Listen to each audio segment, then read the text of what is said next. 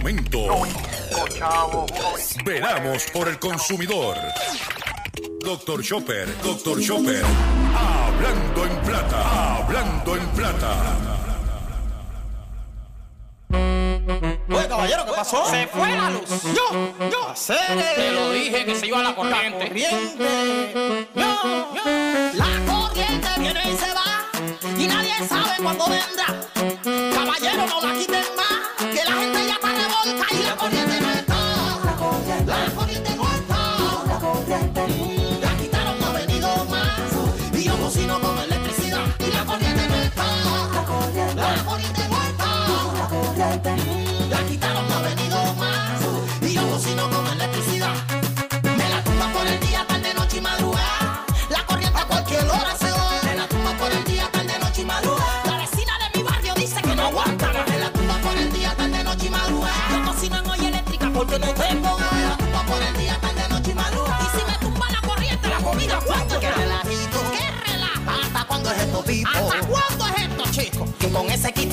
corriente baja queman un equipo. si me lo quema, me lo paga como nuevo. Tú sabes. Te lo estoy diciendo, esto no es en juego. No estoy jugando. Que tú no sabes el trabajo que yo pasé.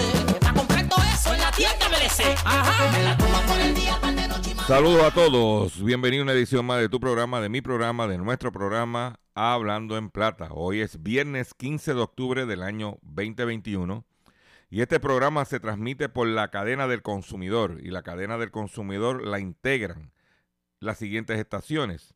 El 610 AM y el 94.3 FM Patillas Guayama Calley. Por el 1480 AM y el 106.5 FM Fajardo, San Juan, Vieques, Culebra, and the US and British Virgin Islands. Además de poderme sintonizar a través de las poderosas ondas radiales que poseen dichas estaciones, también me puedes escuchar a través de sus respectivas plataformas digitales. Aquellas estaciones que poseen sus aplicaciones para su teléfono Android o iPhone y aquellas que tienen su servicio de streaming a través de sus páginas de internet o redes sociales. También me puedes escuchar a través de mi Facebook, facebook.com, diagonal Dr. Chopper PR. O también puedes escuchar el podcast de este programa a través de mi página drchopper.com. Las expresiones que estaré emitiendo durante el programa de hoy, viernes 15 de octubre del año 2021, son de mi total y entera responsabilidad. Sí, de Gilberto Arbelo Colón, el que les habla.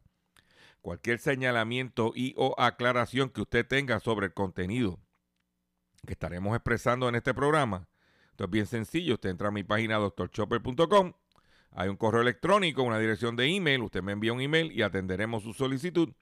Y si tenemos que hacer algún tipo de aclaración y o rectificación, no tenemos problemas con hacerlo.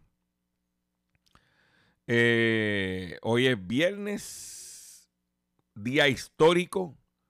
Hoy se va a hacer una marcha a las 5 de la tarde, varias horas después que eh, culmine este programa, para dejarnos sentir de la indignación que tenemos los ciudadanos consumidores de este país por el servicio de electricidad malo y caro. Tan sencillo como eso. Si usted no puede venir de la isla para acá, a las 5 de la tarde, saque su cacerola y dele par de, dedíquele par de minutos al cacer, un cacerolazo. ¿Ok? Eh, también quiero anunciar y, y quiero pedirle un favor a ustedes, a los cuatro gatos que escuchan este programa.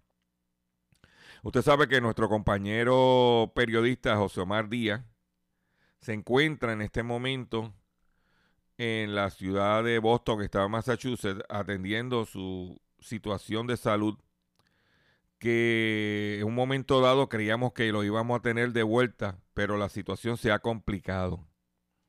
Usted sabe que nosotros estamos pidiendo unos donativos, yo estuve pidiendo a ustedes por un tiempo donativos para José Omar. Eh, cuando vimos que se había mejorado un poco la situación, detuvimos porque también cansa de estar pidiendo a la gente dinero todos los días. O sea, no, a nadie le gusta eso. Este, y detuvimos la, la el llamado a donar para José Omar.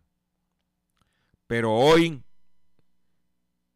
tengo que pedirle a ustedes que me ayuden porque José Omar, dentro de su complicación de salud, eh, tiene que tomarse unas pastillas que no tiene el dinero para comprarlas. Y yo necesito que usted nos ayude. José Omar tiene su cuenta de ATH móvil, que es el 787-204-8631. 204-8631.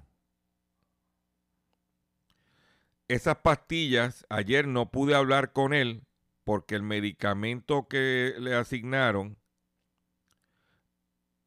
eh, tenía que venir combinado con esta otra pastilla y no tenía voz. Necesitaba tomarse estas pastillas que al cual no tiene el dinero para ella para poder hablar. Y es importante que nuestro compañero periodista de X61 Radio, que lo único que tiene es su voz para poder expresarse e informar a sus eh, constituyentes, por unas pastillas no pueda hablar. Voy a repetir 204-8631 su cuenta de ATH móvil. Si usted no tiene ATH móvil, usted va a llamar a Ruti Reyes. y le va a decir que usted escuchó a Dr. Chopper haciendo un llamado hoy para un donativo para José Omar y que usted quiere que le digan que como usted no tiene ATH móvil, ¿cómo puede hacer llegar el donativo? Usted va a llamar, repito, a Ruti Reyes 204-8631. Como de costumbre, gracias de antemano por su aportación, pero nos hace falta. ¿Ok? Para el cachorrín, como cariñosamente le llamamos al cachorrín de la radio. Vamos, también quiero anunciar que mañana no se pueden perder 8 de la mañana a través de mi Facebook Live haciendo la compra con Dr. Chopper.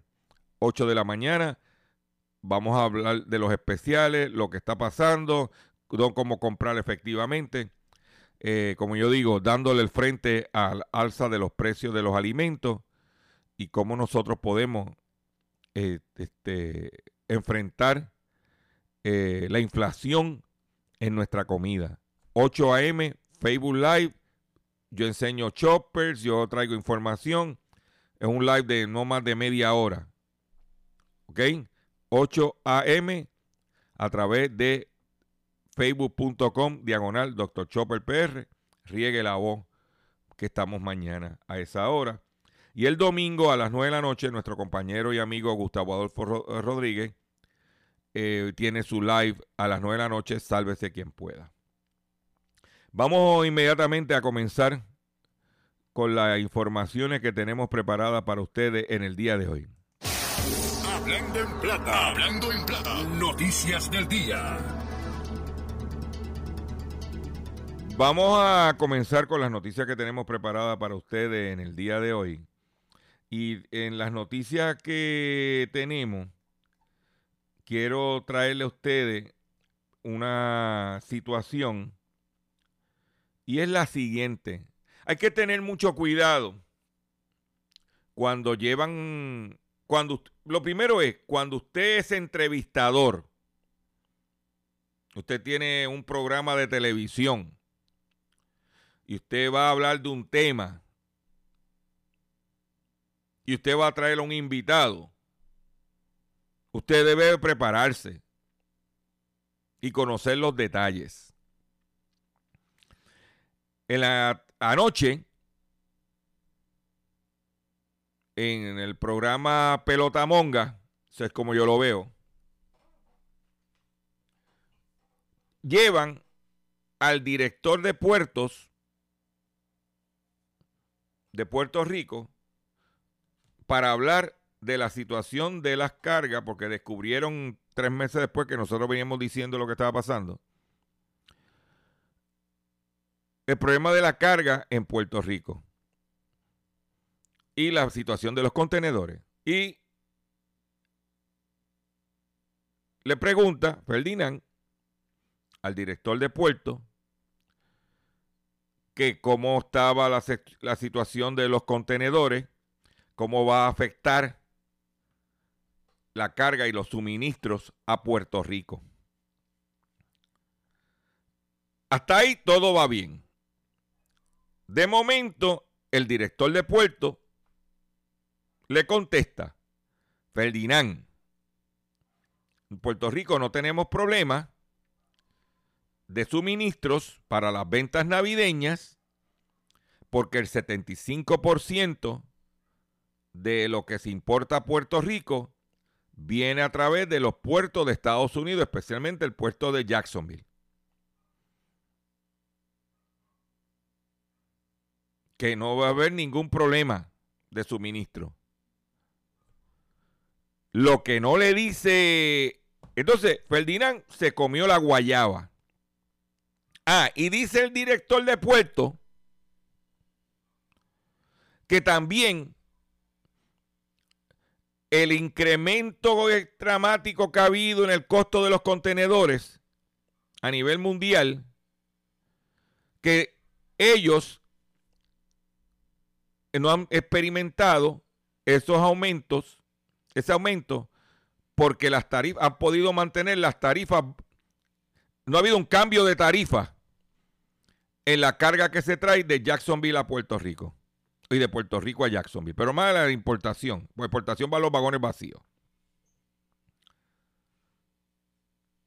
Y como no domina el tema, se comió la guayaba. Y yo le voy a decir por qué se comió la guayaba. Primero,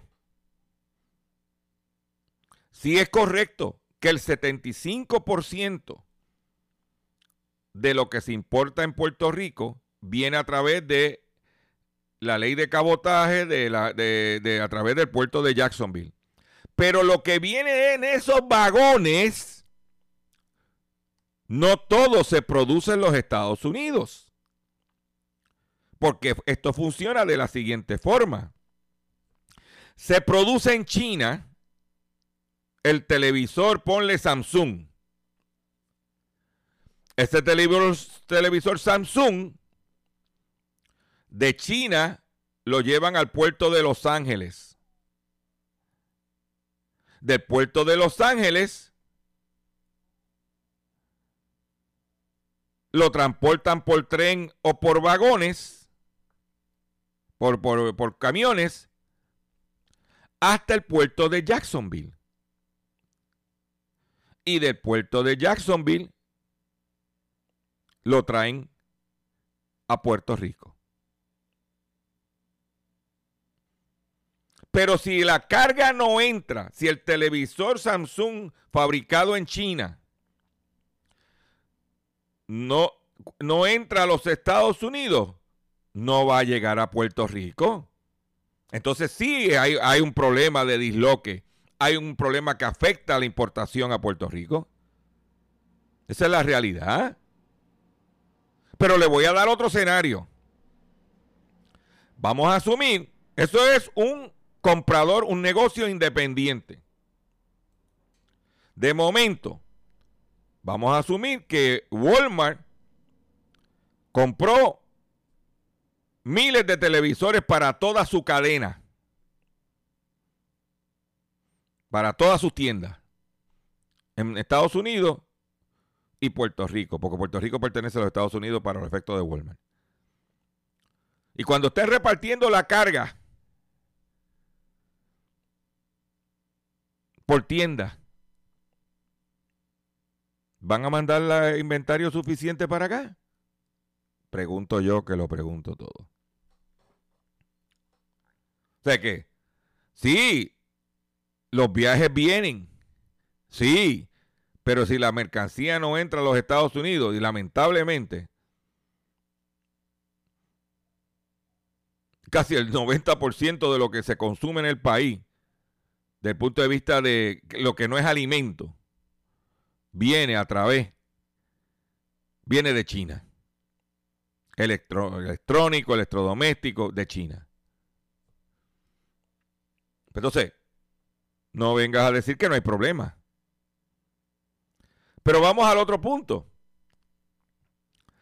Eh, aquí hay dos empresas que controlan la carga de Estados Unidos. Hay un duopolio. ¿Y qué sucede en ese duopolio? Que subieron las tarifas. Usted sabe que para traer un vehículo, por ejemplo, para Hyundai, traer los carros que se manufacturan en las plantas de los Estados Unidos,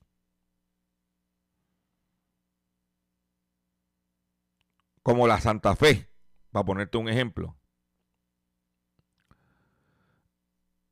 Hace un año atrás, traer un vehículo valía entre 500 y 800 dólares. ¿Tú sabes cuánto está ahora? 1.800 dólares. Pues entonces no me vengas a decir a mí que los precios no aumentaron. Y me extraña que Ferdinand, que está en el mercado de los carros, pues esos son sus clientes, no sepa ese detalle. Esa es la que hay. Pero un dato significativo que te voy a dar, que tampoco vas a escuchar por ahí en ningún otro sitio, es este. Y es que usted hablamos de privatización, hablamos de puertos, hablamos de de lo que está pasando. ¿Mm?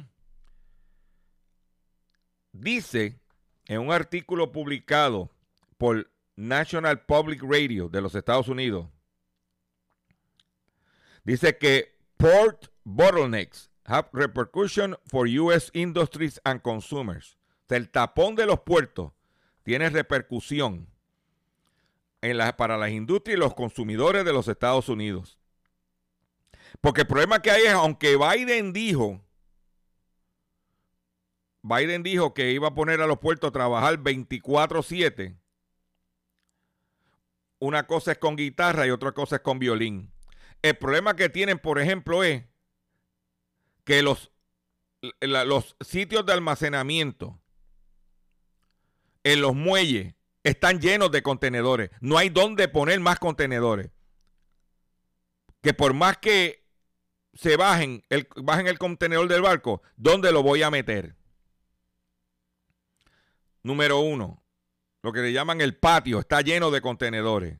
Número uno. Número dos, estas compañías de transporte de los Estados Unidos que exprimieron a esos camioneros que los tenían trabajando a, a, tarifas de esclavos, especialmente en el estado de California, que tenían a los mexicanitos camioneros apretados. Ahora, y que muchos tuvieron que abandonar la profesión porque no les daba el dinero. Y lo mismo que pretenden hacer aquí. No encuentran camioneros para mover esa carga. Vamos a asumir que yo tenía, yo podía contar con 10 camioneros para mover 100 vagones a las, a, al mes. Ahora tengo 300 vagones y tengo 10 camioneros. ¿Cómo lo voy a hacer? Pero aquí hablamos de privatización. Y hoy, como dije, hay una marcha a las 5 de la tarde.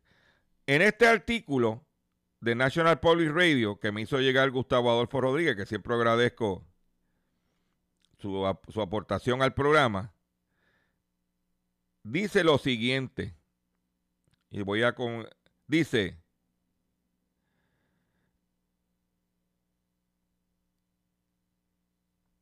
You have to understand that these terminals are owned by foreign owned shipping companies. And a lot of time they dedicate or control what they do on the docks. O sea, Biden le, se reúne con la gente de los puertos, le dice que necesito que se mueva porque el gobierno de Estados Unidos asume que los puertos son de ellos. Porque en Puerto Rico, el puerto, los puertos son del, es del gobierno de Puerto Rico. Tienen unas empresas que lo operan. Pero los americanos, por, ¿ah? por su política neoliberal, han cogido y le han dado el control de los puertos a compañías foráneas. Por ejemplo, puede que venir el puerto de X, el, vamos a poner el puerto de Long Beach, para poner un ejemplo. Puede los dueños ser los coreanos. Entonces el coreano le va a dar prioridad a la carga de las industrias de Corea, de las marcas coreanas.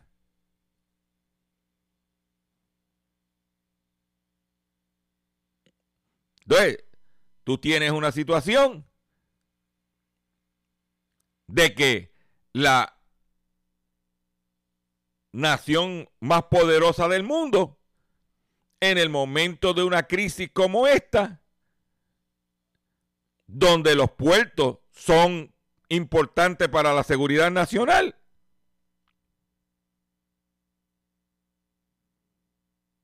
está en manos de los de compañías extranjeras. Que no le puede decir lo que tiene que hacer. Los lumas de los puertos.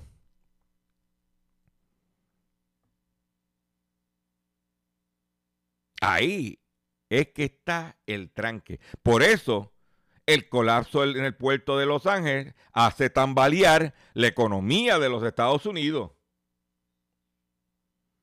¿Eh?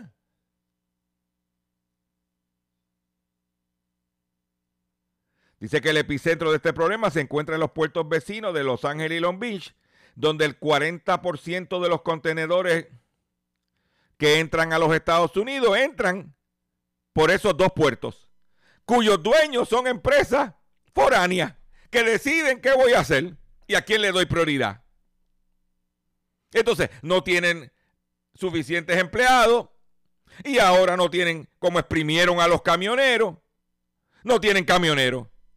Entonces está, llega la carga, no la, están los barcos, no puedo bajar la carga porque el sitio de almacenamiento de los contenedores está lleno, no tengo gente que me mueva ese, e, esos contenedores. Entonces, ¿cómo el de puerto me va a decir que no hay problema?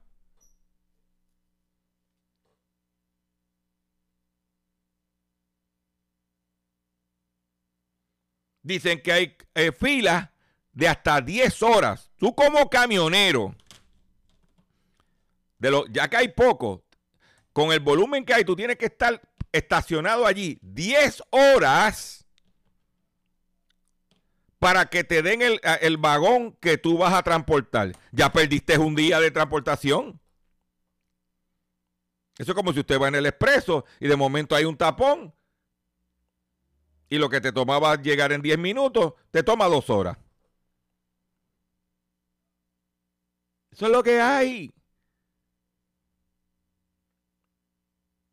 Y por eso es que nosotros en este programa, desde hace meses, que le dijimos?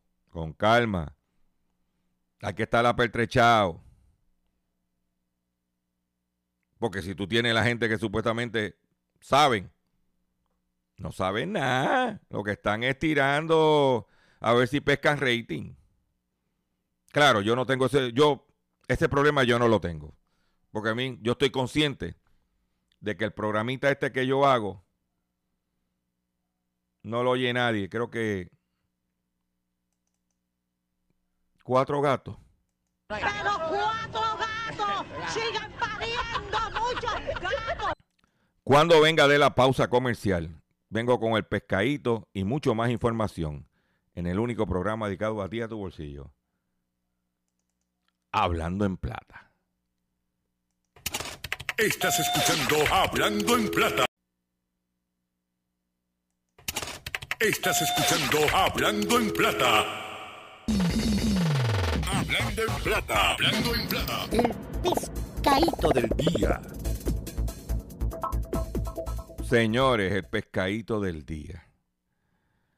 El pescadito del día tiene que ver cuando yo vi vi esto en la prensa.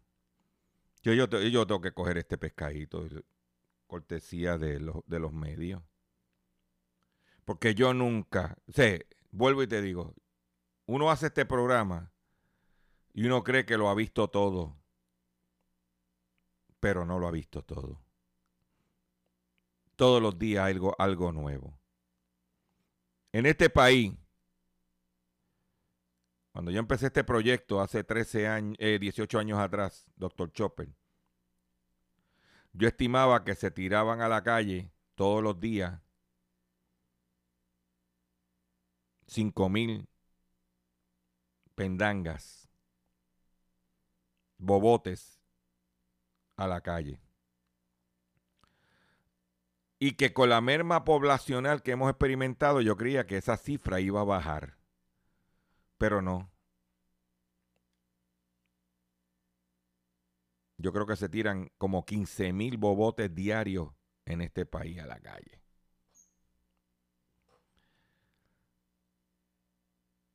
Y ver como una mujer de 60, de, de- de- alrededor de 60, de 60 años de Bayamón fue timada por 21 mil dólares. Inclusive, una persona que a esa edad, porque si tú tienes chavos que te sobran y tú los, los jugaste, te los timaron, pues, pero una persona que, no lo, que, eh, que en este momento de su vida fue hizo un préstamo para, man- para sacar ese dinero. No hay que ser bruto. Usted me perdona, señora, pero usted es una, usted es mayor.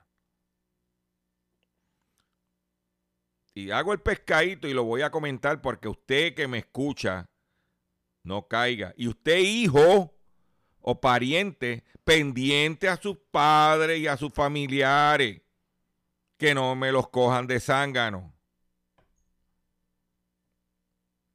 Pues esta fémina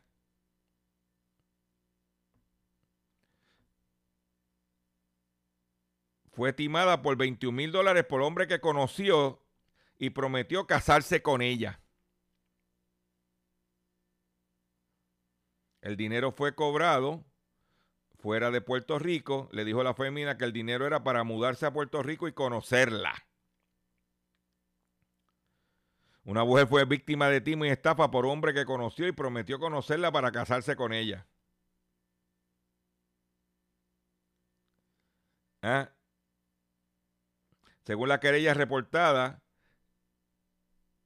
en la, urba- eh, en la urbanización Cortijo de Bayamón, la víctima de unos 61 años. Yo creo que esta señora tenía el síndrome de Canuto. Que mientras más viejo, más bruto. Alegó que conoció un hombre de nombre David, cual vive fuera de la isla y le indicó que se mudaría a Puerto Rico para contraer nupcias con ella. Sin embargo, para lograr eso le dijo a la mujer que necesitaba que costeara su mudanza. Lo que ésta realizó varias transacciones a través de Modiones que sumaron 21 mil dólares. Y luego de se percató de que era una estafa. Por Facebook. Pero, pero señora.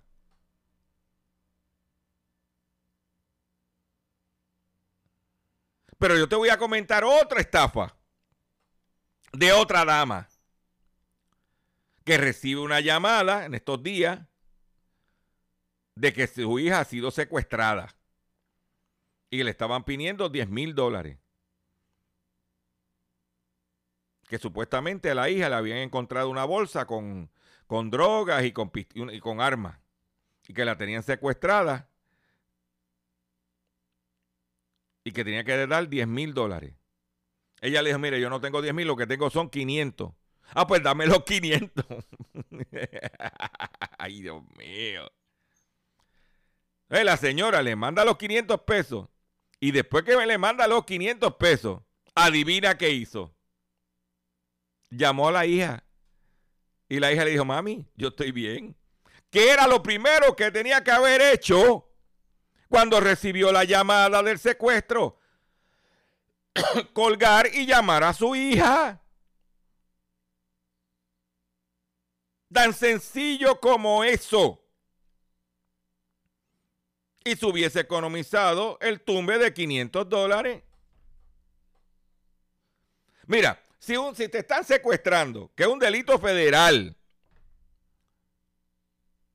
y de 10 mil dólares te van a te bajan y te dan el descuento a 500 pesos. Tú sabes que es un extra. Ay, pero bendito. No puede ser.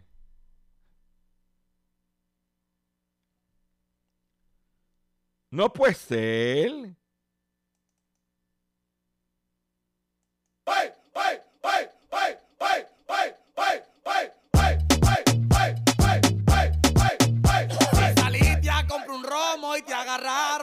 Hay un bobote, hay un bobote. Que caminaste 30 esquinas y se quedó la mascarilla. Hay un bobote, hay un bobote. Compraste una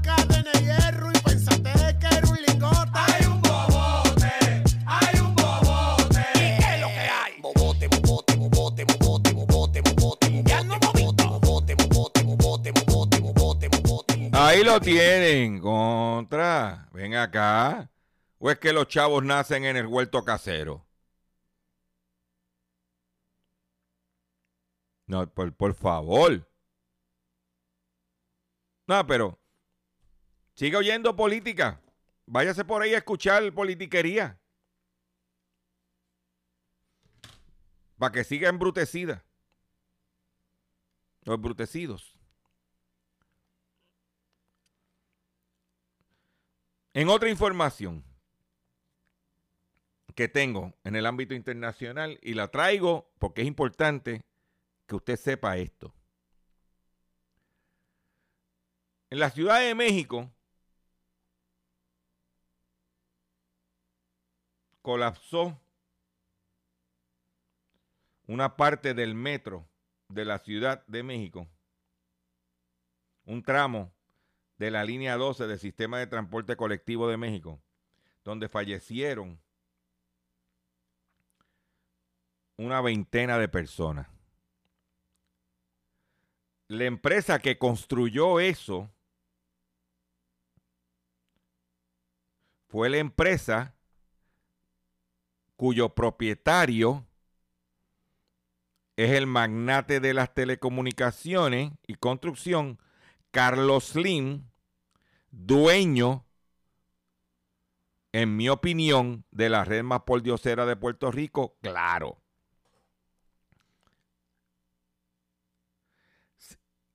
Acaban de rendir un informe donde dice que en el L12, que era el tramo de ese, de, de- ese metro, el colapso fue fundamentalmente por errores de construcción, dice la Fiscalía Capitalina. Ernestina Godoy Ramos, fiscal general de justicia de la Ciudad de México, emitió un informe de los resultados sobre la investigación del colapso del tramo de la línea 12 del sistema de transporte colectivo del metro de, de Ciudad de México. Este jueves, durante una mesa a medio, la fiscal informó que la institución integró una investigación rigurosa y científica para ga- garantizar que las víctimas reciban la reparación integral del daño lo más pronto posible.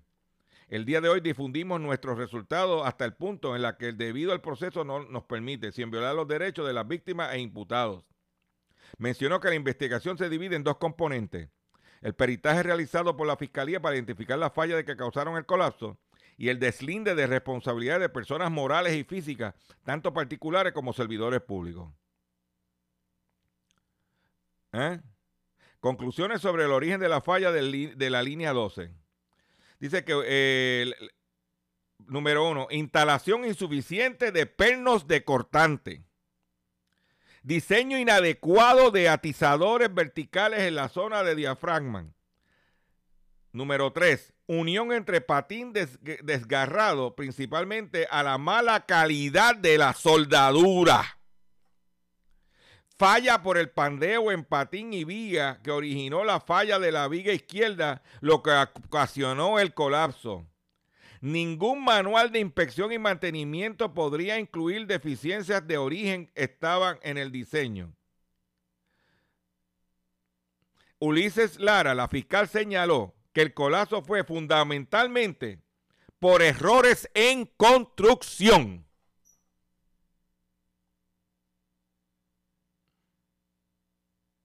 Para que tú lo sepas.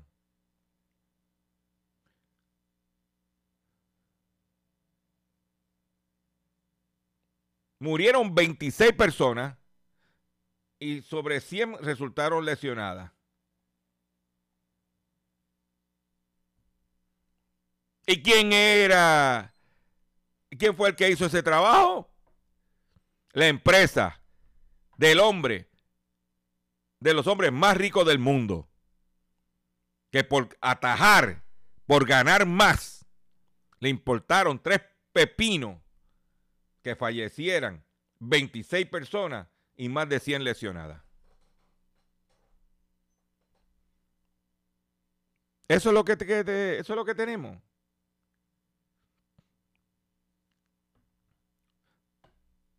para que tú lo sepas.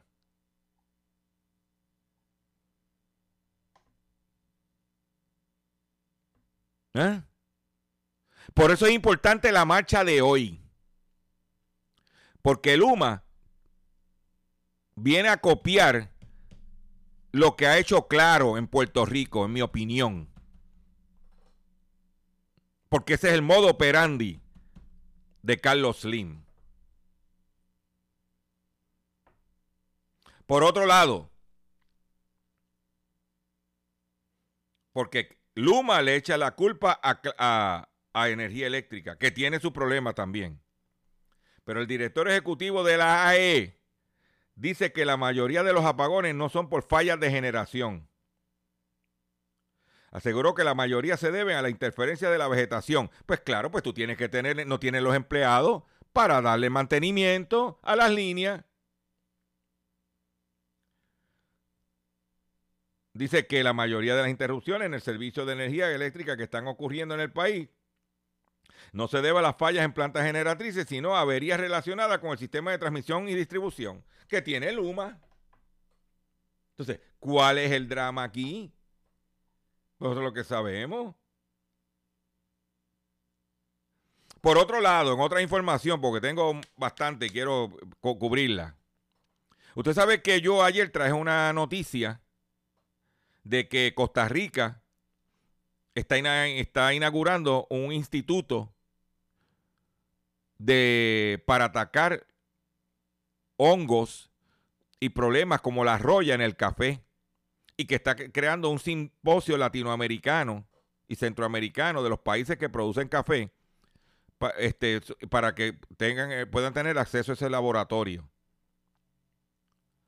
¿Ve? Y cuando yo veí los países que estaban ahí, no estaba Puerto Rico, porque nosotros no, como somos eh, una propiedad eh, de los Estados Unidos, pues ya tú sabes.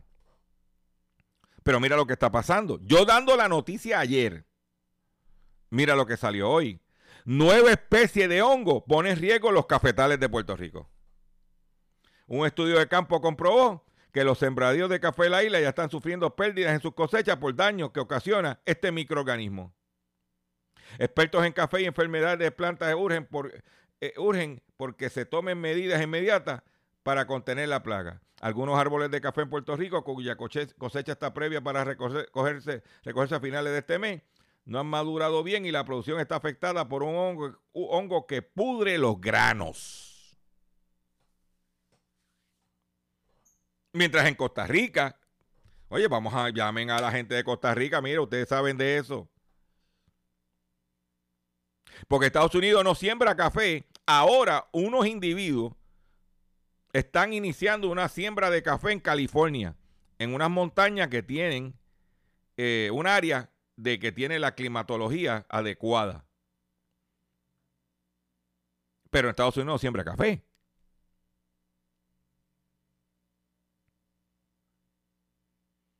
¿Mm?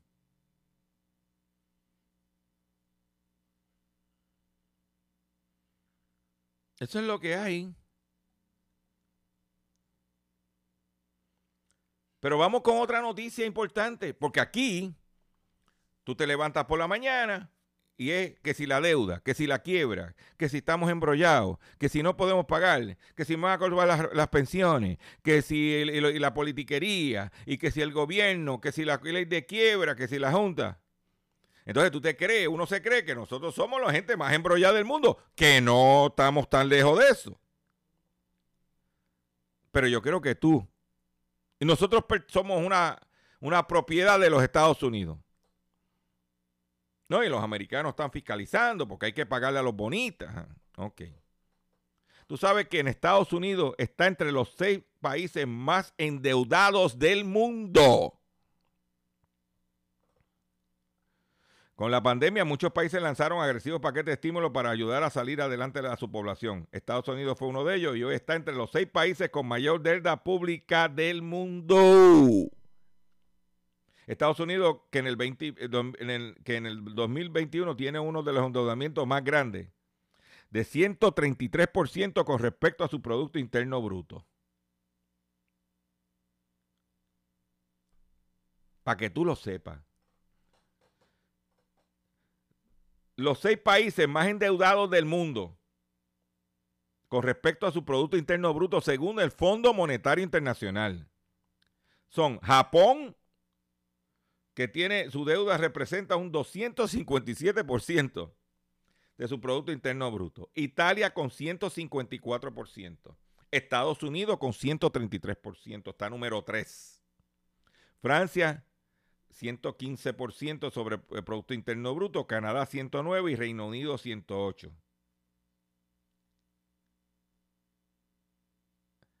El Fondo Monetario pide a las naciones atender el problema a través de planes fiscales. ¿Mm? Embrollado. Bueno, ahora mismo tuvieron que subir el techo de la deuda hasta diciembre. Pero óyete esta. Si usted, va a si usted piensa comprar un carro en el futuro, prepárese. Porque yo creo que van a tener que financiarlo como, como las casas, hipoteca a 30 años. Ya está como a 8 años. El precio promedio de un auto nuevo en los Estados Unidos rebasa por primera vez en la historia los 45 mil dólares. Aquí que lo que estamos buscando son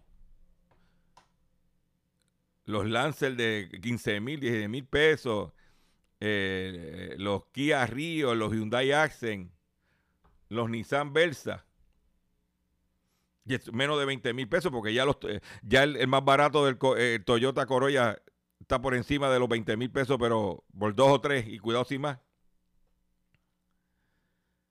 Pues el automóvil nuevo promedio cuesta 45 mil dólares en Estados Unidos. Es el sexto mes consecutivo en la que se registra un precio récord y se espera que los precios sigan su carrera ascendente. Por eso te digo, cuida el que tienes.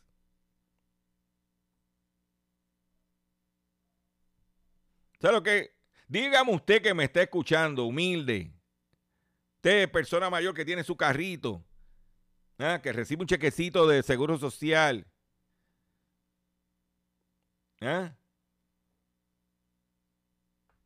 Usted puede pagar un carrito de, por de 40, puede comprarse un carrito de 45 mil dólares. Pregúntamelo a mí que yo te puedo decir que yo no puedo. Yo tengo que cuidar el que tengo. Bien cuidado.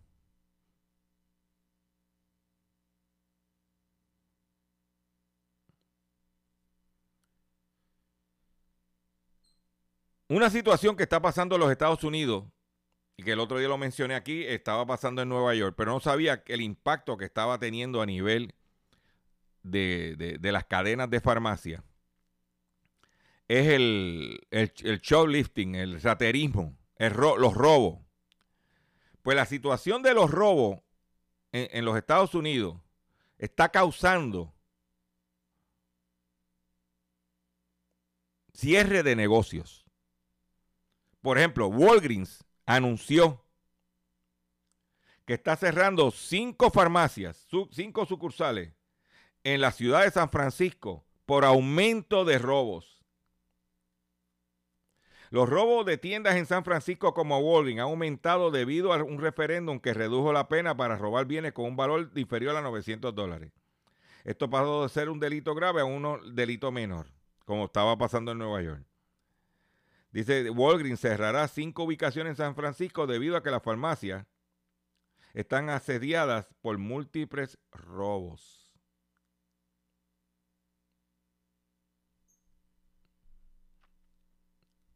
Entonces, la gente que necesita esa farmacia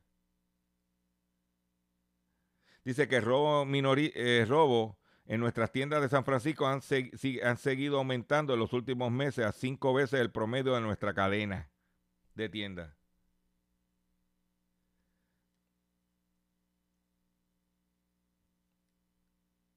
El robo de farmacia en la ciudad de Nueva York también se ha convertido en una crisis.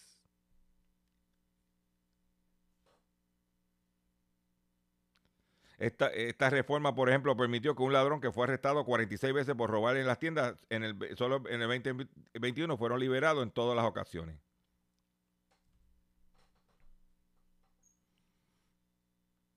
Pero tengo más información. Los productos que están subiendo, escuchen, esta, los productos que están subiendo más de precio con la inflación en los Estados Unidos y como es en los Estados Unidos, también nos afecta a nosotros. Te voy a dar el listado. Número uno, la gasolina ha aumentado 42%. Te doy un ejemplo. Ayer por la tarde yo fui a llenarle el, carro de mi esposa. Tiene, eh, tenía un poquito más se tenía un poquito menos de medio tanque. Eso yo, con la experiencia, con 25 pesos yo lo llenaba. ¿Tú sabes cuánto me costó llenarlo ayer? 30. Pues la gasolina un 42%. Los autos usados un 24.4%. El servicio de gas un 20.6%. Los hoteles un 18%. Óyete esta. Si tú tienes un televisor y lo vengo diciendo aquí, cuídalo porque los televisores han aumentado de precio un 12.7%. Los muebles han aumentado, mobiliario, un 11.2%. Carnes, ave, pescados y huevos, un 10.5%. Autos nuevos, un 8.7%. Electrodomésticos, un 7.1%. La electricidad, un 5.2%. Comida en restaurante aumentado un 4.7. Los alimentos de general en los supermercados, 4.6. Servicio de transporte, un 4.4. La vestimenta, un 3.4. Alquiler de, de vivienda, 2.9. Y servicio de atención médica, 0.9. Para que tú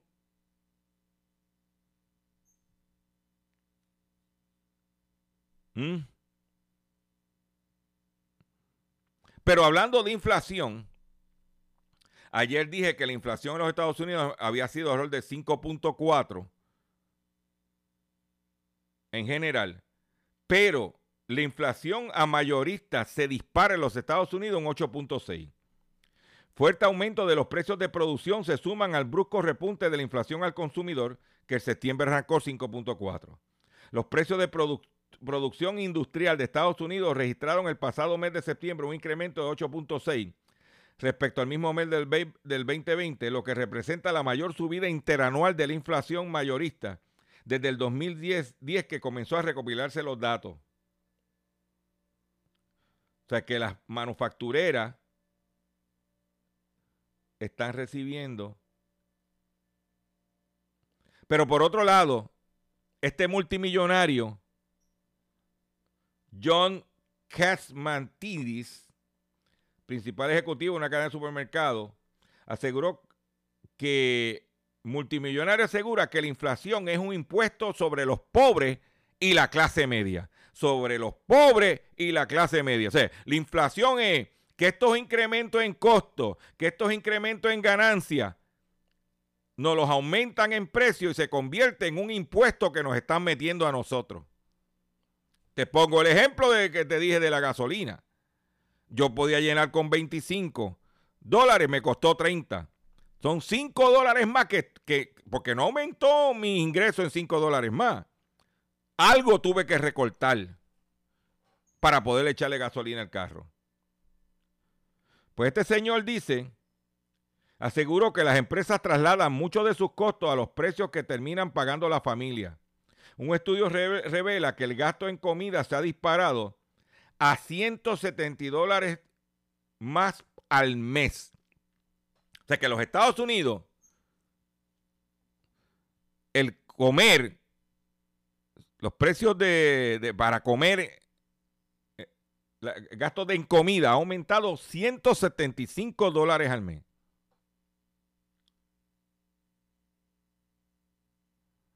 Dice que se esperan que se estabilicen, que no aumenten más. Va a seguir aumentando hasta mitad del año que viene.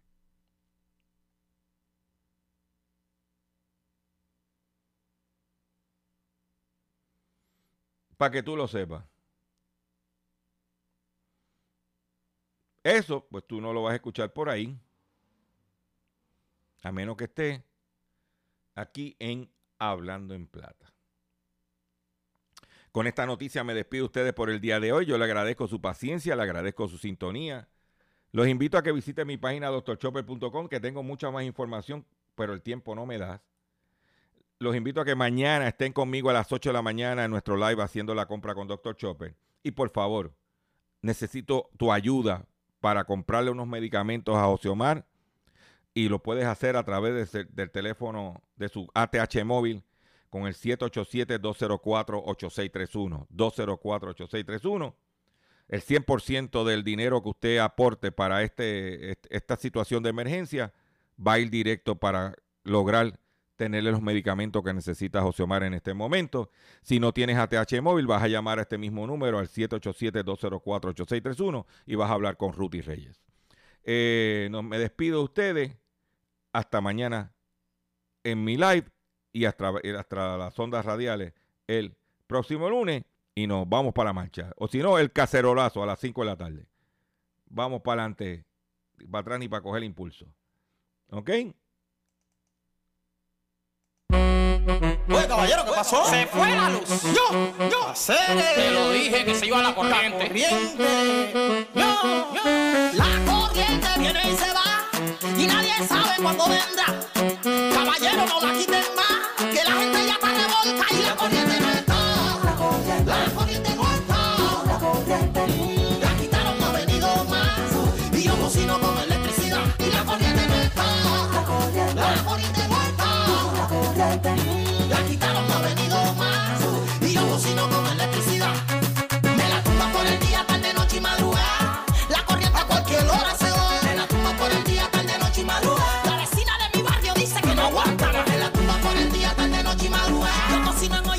porque no tengo.